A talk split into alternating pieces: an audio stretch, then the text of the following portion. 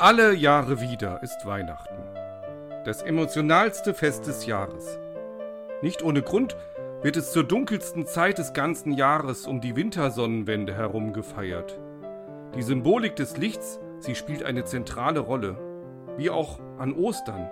Weihnachten und Ostern, sie beginnen schon am Vorabend, dann, wenn es dunkel wird.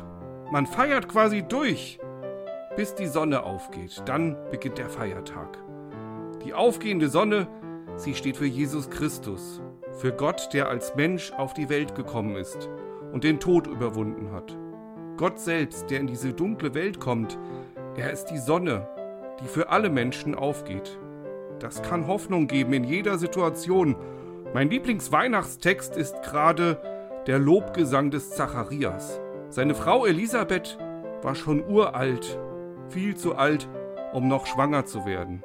Ein Engel sagt den beiden, dass sie dennoch Hoffnung haben können, dass sie einen Sohn bekommen werden, Johannes, und sie bekommen ihn, und er wird Jesus später taufen.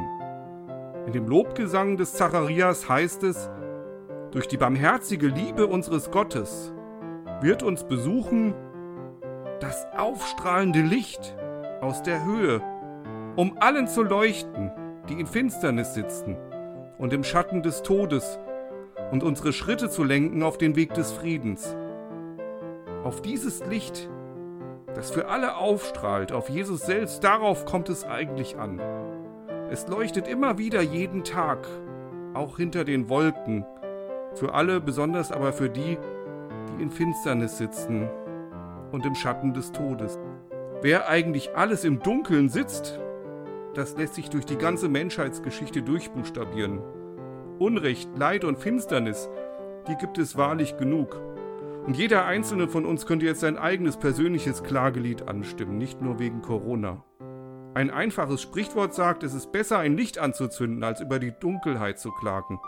Das gilt für heute an Weihnachten besonders, aber es gilt eigentlich auch das ganze Jahr.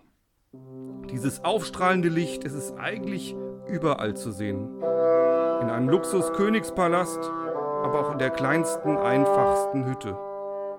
Und ob jemand glücklich und voll Hoffnung ist, hängt ja bekanntlich nicht von der materiellen Ausstattung ab, sondern von vielem anderen mehr, von der inneren Einstellung vor allem. Zacharias hat diese wunderbare Erfahrung gemacht.